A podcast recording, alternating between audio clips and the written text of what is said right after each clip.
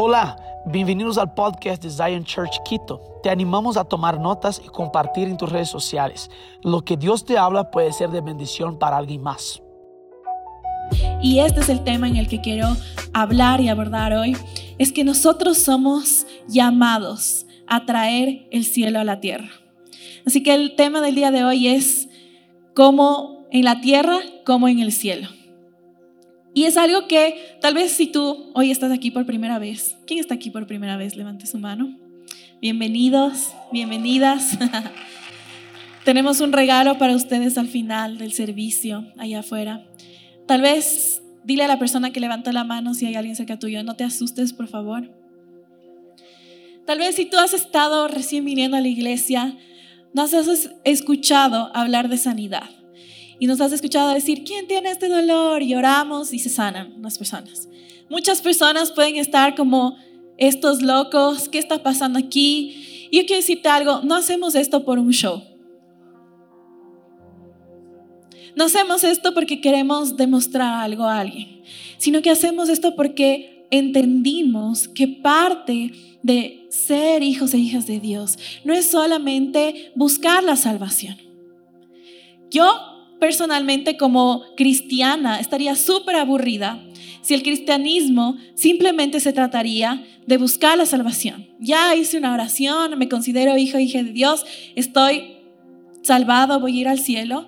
Qué vida tan aburrida me espera, porque es mejor morir para ir al cielo, ¿verdad?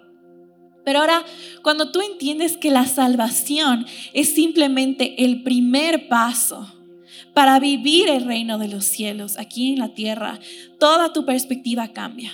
Porque comenzamos a entender que lo que vemos aquí en la tierra, la injusticia, la enfermedad, los problemas, la falta de provisión, son simplemente algo que está pasando porque aún no ha, habido una intervención divina. Cuando entiendes eso, entiendes que estás en esta tierra con un propósito. No estás aquí simplemente porque Dios juega con nosotros y quiere que estemos aquí unos años y de pronto ya estamos en el cielo y se acabó el sufrimiento. Estamos aquí porque parte de nuestro propósito es traer el reino de los cielos aquí en la tierra. Ahora, esto se escucha muy místico, muy Harry Potter. ¿Cómo logramos esto? Cuando descubrimos quién es el Padre, cuánto Él nos ama y cuánto Él ama a las personas de nuestro alrededor, nosotros comenzamos a levantarnos con un deseo de vivir el reino en el lugar donde estamos. Yo no quiero ver a mis amigos sufrir. Yo no quiero ver a mis amigos triste, con desesperanza. Yo tengo la respuesta. Yo tengo esperanza para ti. Entonces yo quiero traer la realidad del cielo aquí en la tierra. Yo quiero traerte esperanza. Porque en el cielo hay esperanza. Ahora, en Mateo 6, ahí en tu Biblia puedes abrir, los discípulos le dicen a Jesús que les enseñe cómo orar, ¿verdad? Entonces le dicen, Jesús, ¿cómo debemos orar? Y ahí Jesús les enseña la oración que todos sabemos, que es la oración del Padre nuestro. Vas a abrir conmigo en Mateo 6, 9. Mateo 6, 9, ¿ok? Dice así, por eso ustedes deben orar así. Jesús les está diciendo, ¿verdad? Padre nuestro que estás en los cielos, santificado sea tu nombre. Venga tu reino, hágase tu voluntad, aquí en la tierra como en el cielo. El pan nuestro de cada día, dánoslo hoy Perdónanos nuestras deudas, como también nosotros perdonamos a nuestros deudores. No nos metas en tentación, sino líbranos del mal. Porque tuyo es el reino, el poder y la gloria por todos los siglos. Amén. Hay algo importante en esta oración que Jesús les enseña a sus discípulos. No es una oración que repetimos porque es chévere, porque nos enseñaron desde niños. No, esta es una oración que cuando los discípulos, las personas que caminaban con Jesús por mucho tiempo, Él les dice, Jesús, ¿cómo oramos? ¿Cómo pedimos cosas a Dios Padre? Y Jesús les da la clave y esta es una clave no solo para los discípulos, sino es una clave para cada uno de nosotros como hijos y como discípulos de Jesús. Entonces, pon atención, Jesús nos enseña que debemos pedir que el reino de Dios venga aquí en la tierra. Ahora, déjame decirte algo. Si la respuesta del problema que tú estás afrontando o el problema que alguien cercano a ti está afrontando está en el cielo, entonces eso quiere decir que tú y yo tenemos la asignación de traer esa respuesta, de traer esa realidad del cielo aquí en la tierra. Quiero decirte algo, nuestra misión realmente es traer el cielo a la tierra, pero la tierra no es tu destino. Muchas veces como cristianos vivimos creyendo que esto, lo que vivimos ahora, es nuestro destino final. ¿Y cómo vemos, cómo sabemos que pensamos así? Porque comenzamos a acumular cosas aquí en la tierra. Porque comenzamos a creer que es más importante las cosas de la tierra que las cosas eternas. Pero mira, aunque nuestra misión es traer el reino de los cielos aquí en la tierra, nuestro destino no es aquí en la tierra. El tiempo que tenemos aquí es precioso. Tú no estás aquí para sobrevivir y para hacer cosas chéveres y cuando no hayan cosas chéveres entonces sufrir. No, estamos aquí con una misión, con un propósito. Y si no lo sabías, yo hoy quiero decirte esto. Porque quizá has estado pasando por muchas preguntas y por muchas crisis y es porque algo en ti te está diciendo, hay un propósito en tu vida. Hay un propósito que el dinero no lo va a cumplir. Hay un propósito que las relaciones no lo va a suplir. Hay un propósito que una posición no lo va a suplir hay algo en ti que fue asignado y que tú tienes que cumplir en la tierra. Y es que ahí donde Dios te ha posicionado, en tu casa, en tu empresa, en tu emprendimiento, en tu universidad, en tu colegio, en ese lugar donde Dios te ha posicionado, Él quiere que tú traigas la realidad del cielo a ese lugar. Ahora, ¿qué necesito para traer esta realidad del cielo? Ok, entendí, soy hijo, soy hija de Dios, mi vida no es aburrida, no simplemente tengo que morir e ir al cielo. Tengo un cielo abierto sobre mí, el Señor Dios quiere que yo traiga la realidad del cielo a la tierra. Pero ¿qué necesito yo para traerla? Hoy quiero darte tres pasos súper simples para hacerlo. El primer paso para traer el cielo a la tierra es tener hambre por su presencia. En Mateo 5 vemos que Jesús comienza a enseñar sobre el sermón del monte. Si no has leído sobre el sermón, del monte, si no has leído Mateo 5, yo te pido que lo leas porque es súper importante. Encontramos características de Jesús en, en esos versos. Pero mira, Él comienza a enseñar y miles de personas estaban ahí, sentadas y listas para escuchar lo que Jesús les iba a hablar. Pero Jesús sabía todo lo que esas personas tuvieron que pasar para llegar en ese lugar. Él sabía que la gente tuvo que caminar por días. Sabía que ellos se tuvieron que incomodar, que tuvieron que dejar incluso cosas atrás para estar en ese momento y escuchar lo que Él les iba a enseñar. Probablemente tuvieron que incomodarse. Probablemente se tuvieron que incluso cansar para llegar al lugar donde Jesús estaba. Pero ¿sabes por qué lo hicieron? Porque tenían hambre por su presencia. Tenían hambre por lo que Él estaba cargando. Había algo en Jesús que la gente decía, no importa lo que yo tengo que hacer, no importa que ahora me tenga que levantar, no importa si es un día de lluvia, yo voy a estar en ese lugar. Porque lo que ese hombre carga es lo que yo necesito. No importa lo que sea necesario. Yo voy a estar en ese lugar de encuentro. Porque lo que Él carga, quien es Jesús, es la respuesta a lo que yo necesito.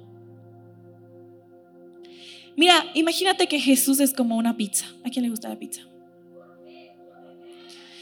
Di que tú tienes hambre. Saliste de una reunión, un día de trabajo intenso y te mueres de hambre y te encanta la pizza, tú comienzas a generar una expectativa en ti mismo porque te vas a comer esa pizza. o cualquier que sea tu plato favorito. Y comienzas a generar esa expectativa.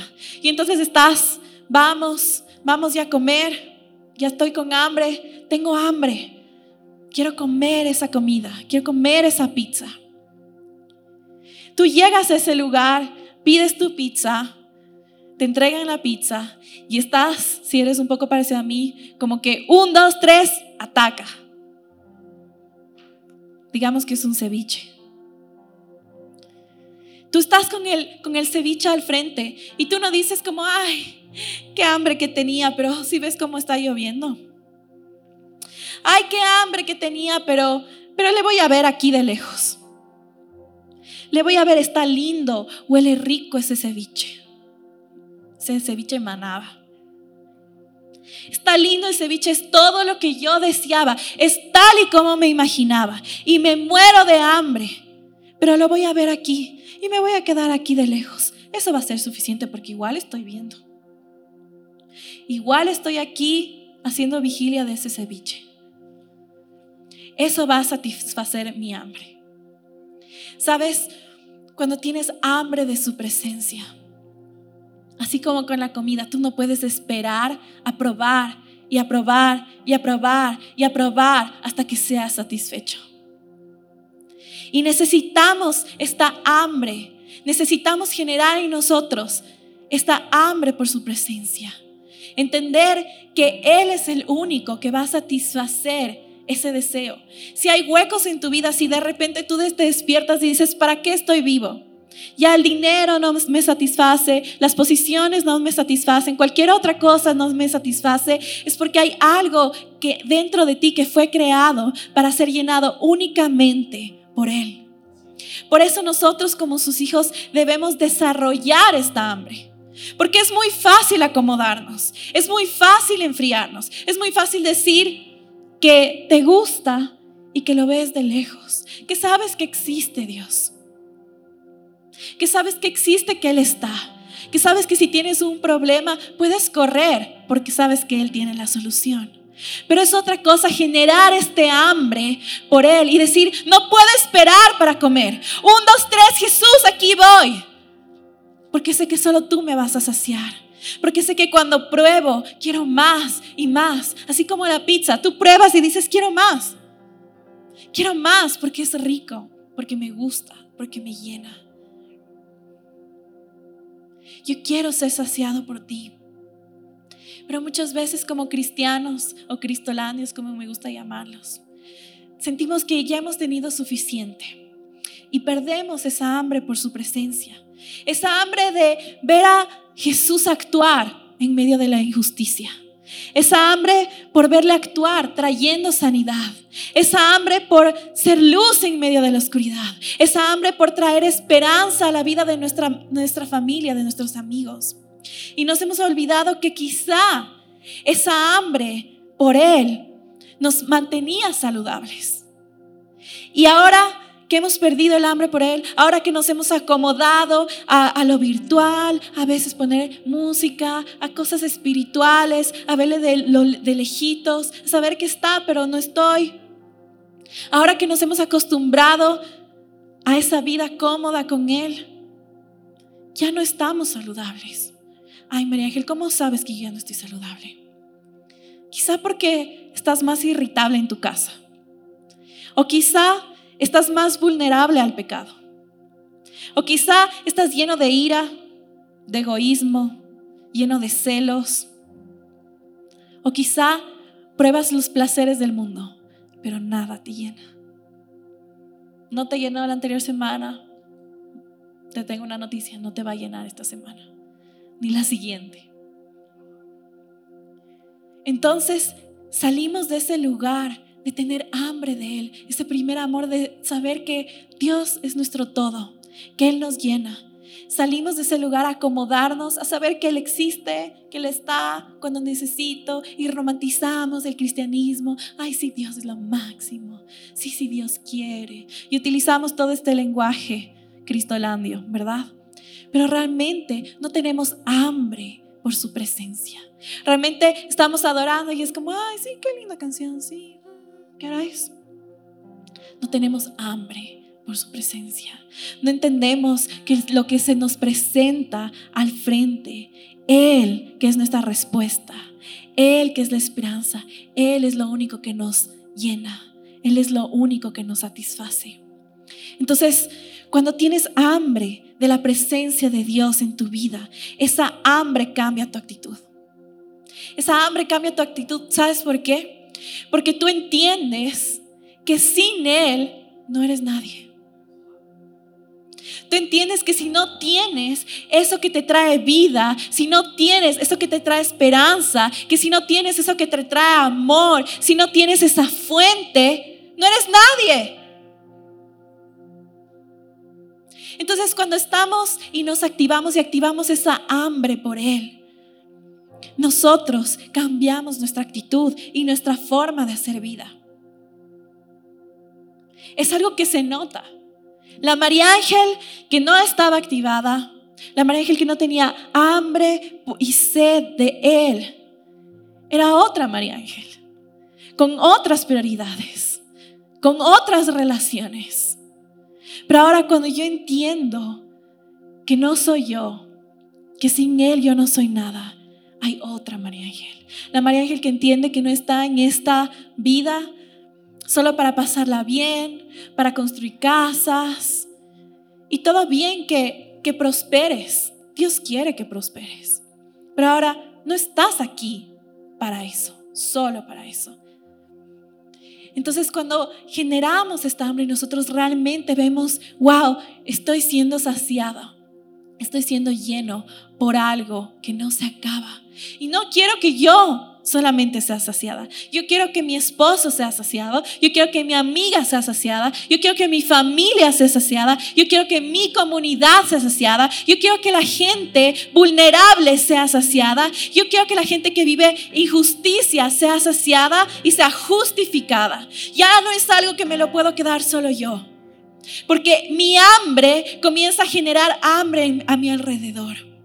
Y la gente comienza a decir, ¿qué es eso que estás comiendo que te está nutriendo diferente? ¿Qué es eso que estás comiendo que está transformando tu alrededor? ¿Qué es eso que estás comiendo que te hace ver más fit? ¿Qué es eso que estás comiendo? Yo quiero tu comida. Es Jesús. Es Jesús. Es Jesús.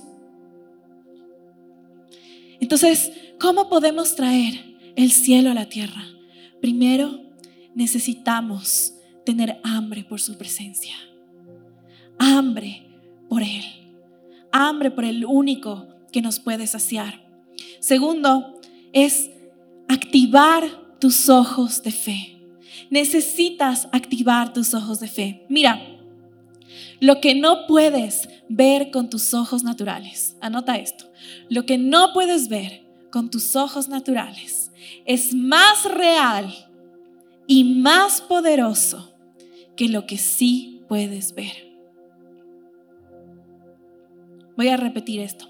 Lo que no puedes ver con tus ojos naturales es más real y más poderoso que lo que sí puedes ver.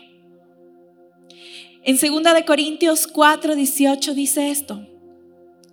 Por eso, no nos fijamos en las cosas que se ven, sino en las cosas que no se ven. Porque las cosas que se ven, piensa en las cosas que se ven en tu vida, son temporales, temporales. Pero las que no se ven son eternas. Tú estás viviendo por las cosas que se ven o por las cosas que no se ven. El principito sacó muchas de sus frases de la Biblia. Si alguien ha leído ese libro, sabe de lo que estoy hablando. Las cosas que no se ven son eternas. Lo que nuestros ojos ven es temporal. ¿Qué quiere decir esto, María Ángel? Que debemos activar nuestros ojos de fe. Que cuando vemos nuestra realidad, yo puedo ver un amigo enfermo. Pero esa enfermedad es temporal. Ahora yo puedo cerrar mis ojos y decir, Señor Dios, muéstrame cuál es tu realidad. ¿Cuál es la realidad del cielo? Ah, la realidad del cielo es sanidad. Entonces, ¿sabes qué enfermedad? Tú eres temporal. Sal de aquí, porque hay la sanidad del cielo.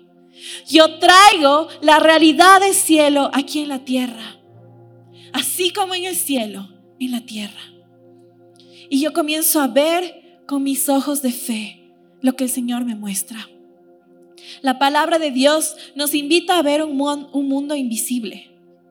No este mundo que vemos con nuestros ojos naturales, nos invita a ver un mundo invisible. Nos dice, lo que no ves, eso es eterno.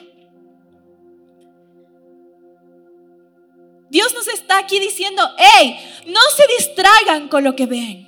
No se distraigan con las riquezas, con las cosas físicas, con lo que te trae placer, porque eso es temporal, eso se va a acabar. Eso no te va a llenar. Pero mira, lo que no ves, lo que está en mi reino, eso sí es eterno. Mira lo que yo miro, está diciendo el Señor. Eso es lo que Jesús hacía. Él miraba al cielo, veía lo que el Padre estaba haciendo y luego lo hacía en la tierra. Él dijo, yo no hago nada que no veo a mi Padre hacer. Jesús veía el cielo en la tierra con sus ojos de fe. Él sabía que era mucho más real lo que él veía en el cielo que lo que pasaba en la tierra. Ahora tú me vas a preguntar, María Ángel, si todo esto es cierto, ¿por qué me cuesta tanto ver lo que pasa en el cielo? ¿Por qué me cuesta tanto activar mis ojos de fe? Dile a la persona de tu lado, porque somos incrédulos. Somos incrédulos. Nos cuesta creer. No somos como los niños que les dices y creen. No, a ver, pero yo quiero pruebas científicas. ¿Dónde, ¿Dónde encontraste esto? ¿Dónde encontraste que si ayer tuve un accidente, me puedo sacar hoy mi cuello ortopédico? Eso no es médico. Llamamos a los médicos y creemos en la medicina. Pero más allá de eso, creemos en el poder de Dios. Entonces queremos pruebas. Queremos una vez más algo físico para ver, para creer. Cuando Dios dice, lo que ves se acaba, mejor mira lo que yo veo. Entonces, nuestra incredulidad nos detiene de activar nuestros ojos de fe. Confiamos más en lo que vemos, confiamos más en lo que sentimos. Ay, es que yo siento. Confiamos más en lo que escuchamos que en lo que Dios nos está mostrando. Estamos siendo incrédulos. No estoy diciendo que debemos negar nuestra realidad. No estoy diciendo que debemos negar lo que sentimos, lo que escuchamos. Estoy diciendo que simplemente lo que vemos con nuestros ojos naturales, lo que sentimos y lo que escuchamos, no es más poderoso que la realidad del cielo. Mira, cuando eliges creer que Dios es más grande que lo que tus ojos ven, cuando eliges creer que no hay nada imposible para Él, tu fe recibe un impulso y se abre una puerta para que la realidad de los cielos venga y sea establecida aquí en la tierra. Cuando tenemos fe para ver un ambiente cambiado, entendemos que fuimos creados para buenas obras, las cuales Dios ya ha preparado para que andemos en ellas. Esto está en Efesios 2.10. Mira, cuando entiendes y tienes fe de que Dios ya lo ha hecho en los cielos y que tú puedes traer esta realidad aquí en la tierra, cosas sorprendentes comienzan a pasar. Yo me acuerdo hace unos años cuando recién el Dani vino aquí a vivir aquí toda esta semana, él va a ser cinco años aquí en Quito. Hace estos años nosotros estábamos aquí y estábamos trabajando con una fundación que amamos, Fundación Casa Mis Sueños. Y en una de estas cosas que teníamos que hacer, teníamos que ir y visitar un burdel. Era un lugar que recién nos estaba abriendo las puertas y que estaba un poquito como no sabíamos qué iba a pasar era de las primeras o segundas visitas que íbamos. Y yo me acuerdo que fuimos con el Dani y otra chica. Y antes de entrar oramos y decimos, Señor, que tu realidad invada este lugar. Ay, María Ángel, ¿cómo vas a pedir que Dios invada un lugar tan oscuro? La luz solo es luz en la oscuridad. Entramos en ese lugar y yo me acuerdo que literalmente ese lugar era tan oscuro que no podíamos ver ni siquiera el paso que íbamos a dar al frente. Era oscuro y chiquito por donde teníamos que entrar. Y entonces cerraron la puerta, nos dijeron, esperen aquí y nos cerraron a los tres ahí. No veíamos ni, ni el paso que íbamos a dar al frente. Y en ese momento yo me acuerdo que el Dani dijo, vamos a comenzar a orar. Y comenzamos a orar y dijimos, Señor Dios, tu realidad en este lugar, tu realidad en este lugar. Y comenzamos a declarar y comenzamos a decir, Señor Dios, este lugar es un lugar santo. Un bordel, un lugar santo. No hay nada imposible para Dios. Y comenzamos a decir, este es un lugar santo, este es un lugar santo. De repente vimos una luz entrar en ese lugar. Y todo lo que no podíamos ver delante de nosotros, veíamos perfectamente bien. Y supimos, la realidad del cielo está invadiendo este lugar. La realidad del cielo está invadiendo este lugar.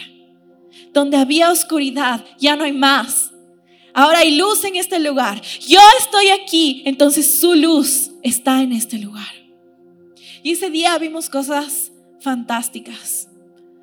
Vimos a Dios transformar realmente vidas, transformar aún la atmósfera de ese lugar. Mira, cuando tú activas tus ojos de fe, comienzas a ver lo que Él está viendo. La enfermedad que parece imposible para nosotros, Él trae sanidad. El problema que parece imposible para nosotros solucionar, Él trae la respuesta. No se trata solamente de leer en la Biblia y decir, qué lindo, esto pasó hace miles de años, qué chévere.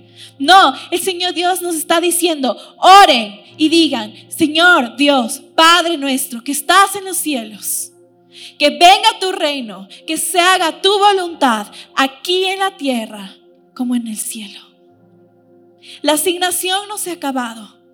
Y hay tanto por hacer. Hay tanto por hacer en este lugar. Necesitamos activar nuestros ojos de fe. Necesitamos ver más allá de lo que vemos. Necesitamos ver las cosas que son eternas. Ahora, para que podamos experimentar la realidad del, cielo en la tierra, necesitamos entonces tener hambre por su presencia. Primero, reconocer que es Él, que Él es nuestra respuesta. Y segundo, activar nuestros ojos de fe. De esta manera le mostramos a Dios que creemos más en su reino que en lo que sucede en la tierra. Y lo último que debemos hacer, punto número tres, es ser guiados por el Espíritu.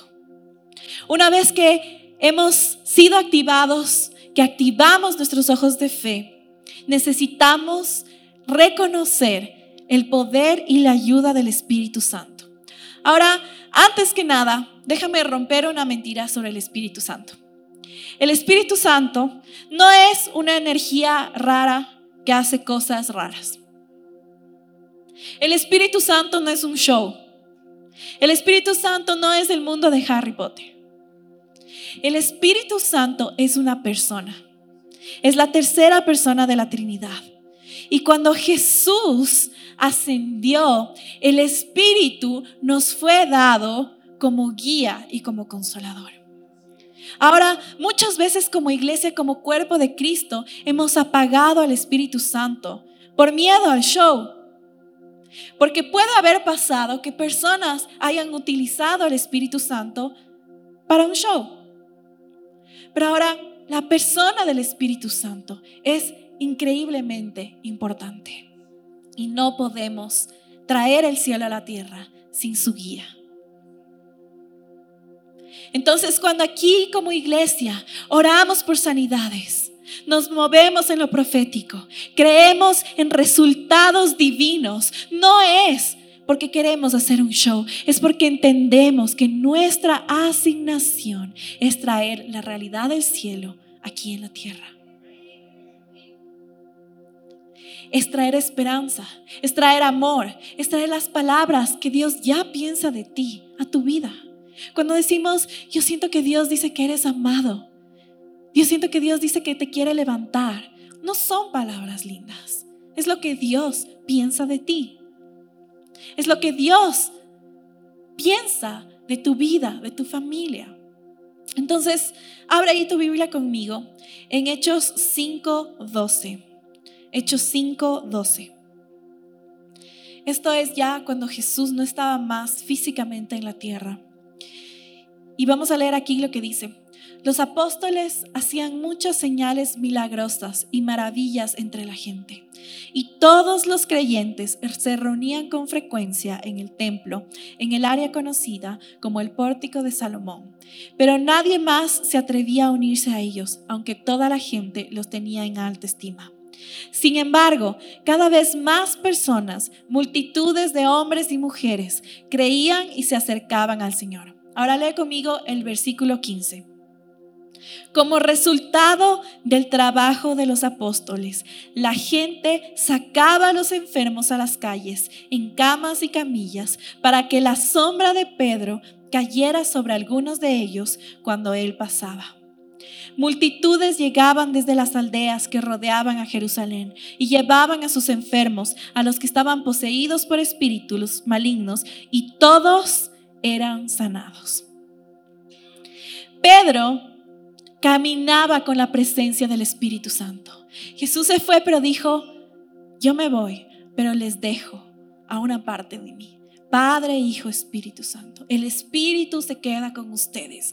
Pedro caminaba con la presencia del Espíritu Santo y la gente era sanada solo porque él pasaba a su alrededor. Ahora, no es que Pedro mágicamente sanaba con su sombra sino que la presencia del Espíritu Santo en él, esa presencia desbordaba tanto en él que hasta su sombra traía sanidad.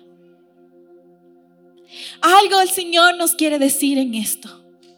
Cuando nosotros somos guiados por el Espíritu Santo y somos llenos del Espíritu Santo, nuestra sola presencia atraerá la realidad de los cielos aquí en la tierra.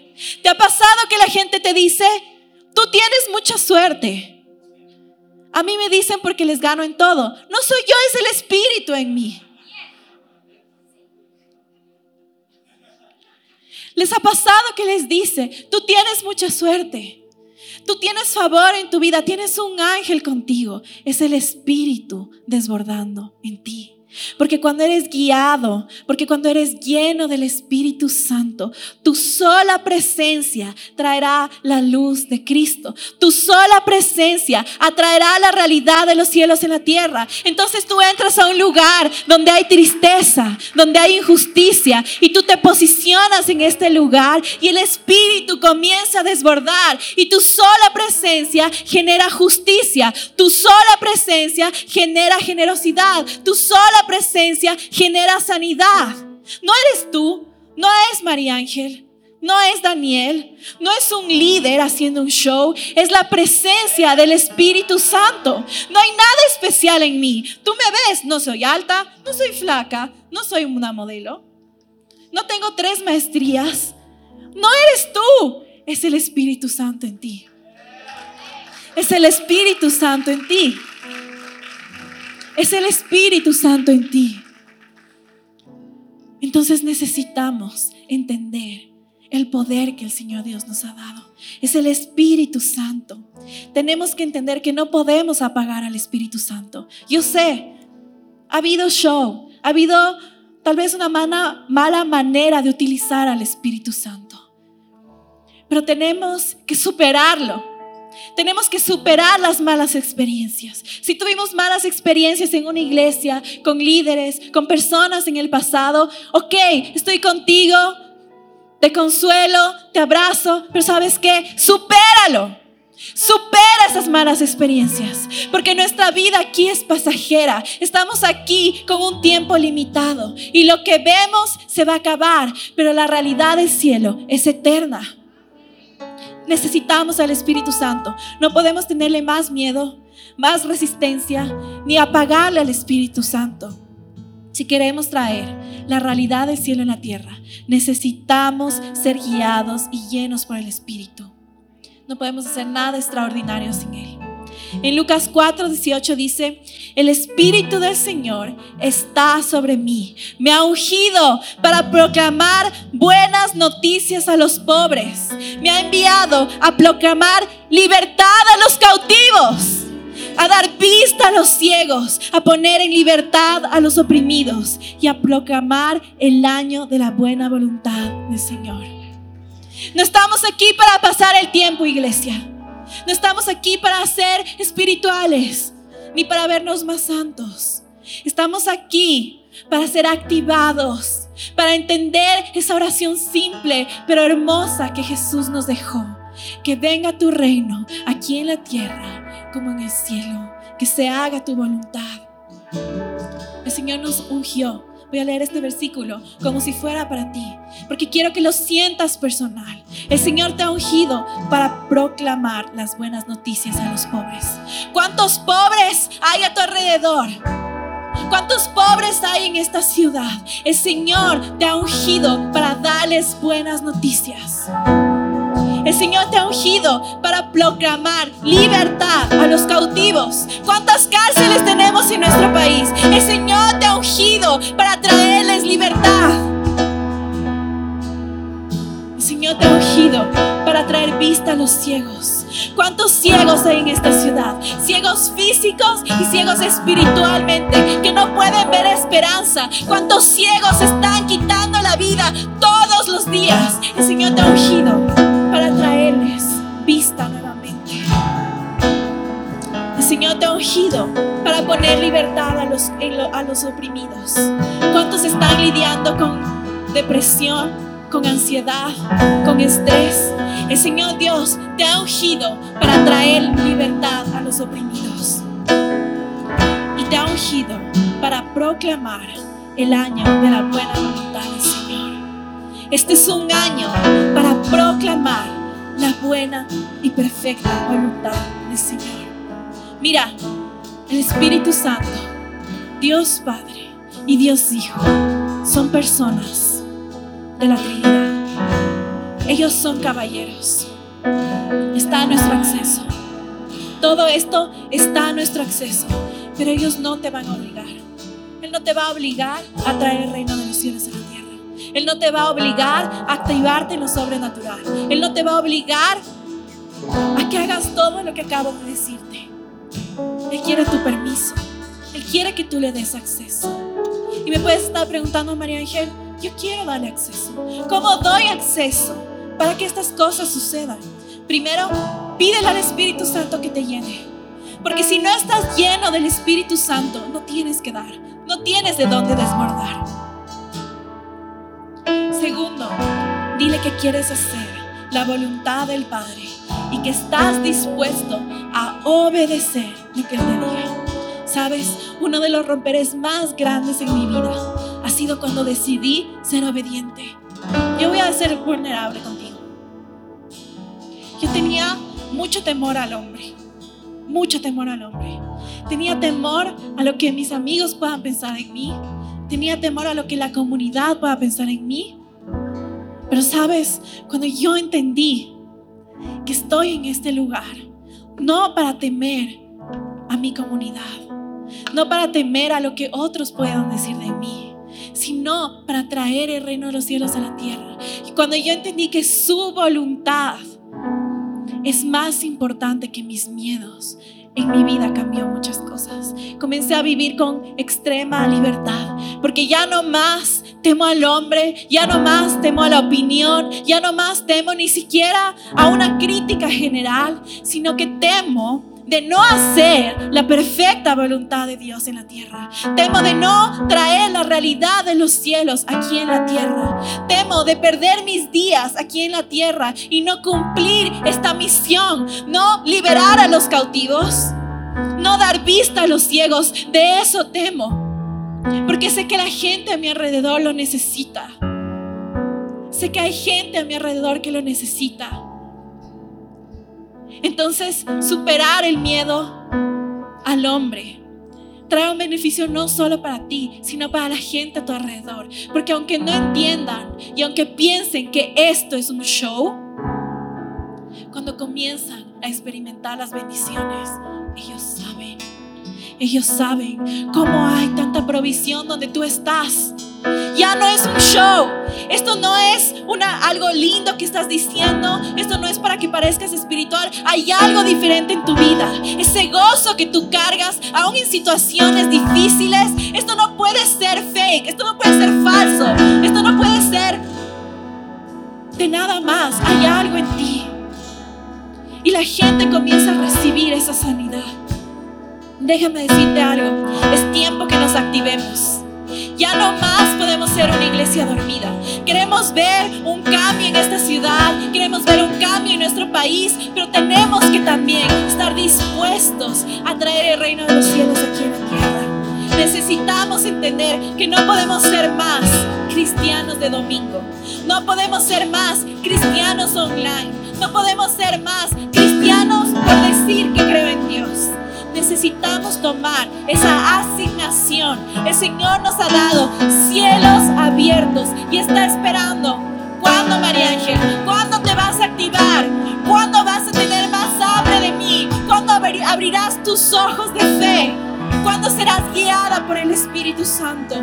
Quiero sanar a tu familia. Quiero sanar a tus amigos. Quiero prosperar a tu, alrededor. En Juan 14, 12 dice, y con esto termino. De cierto, de cierto os digo, el que en mí cree, las obras que yo hago, él las hará también. Y aún mayores hará, porque yo voy al Padre. Y todo lo que pidieres al Padre en mi nombre, lo haré, para que el Padre sea glorificado en el Hijo. Si algo pidieres en mi nombre, yo lo haré. Le debemos un encuentro con Dios a este mundo. Nuestra vida cristiana debería ser una jornada constante de traer el reino de Dios a la tierra. Él te ha ungido. Esperamos que este mensaje haya impactado tu vida. Suscríbete porque subimos nuevas prédicas todas las semanas.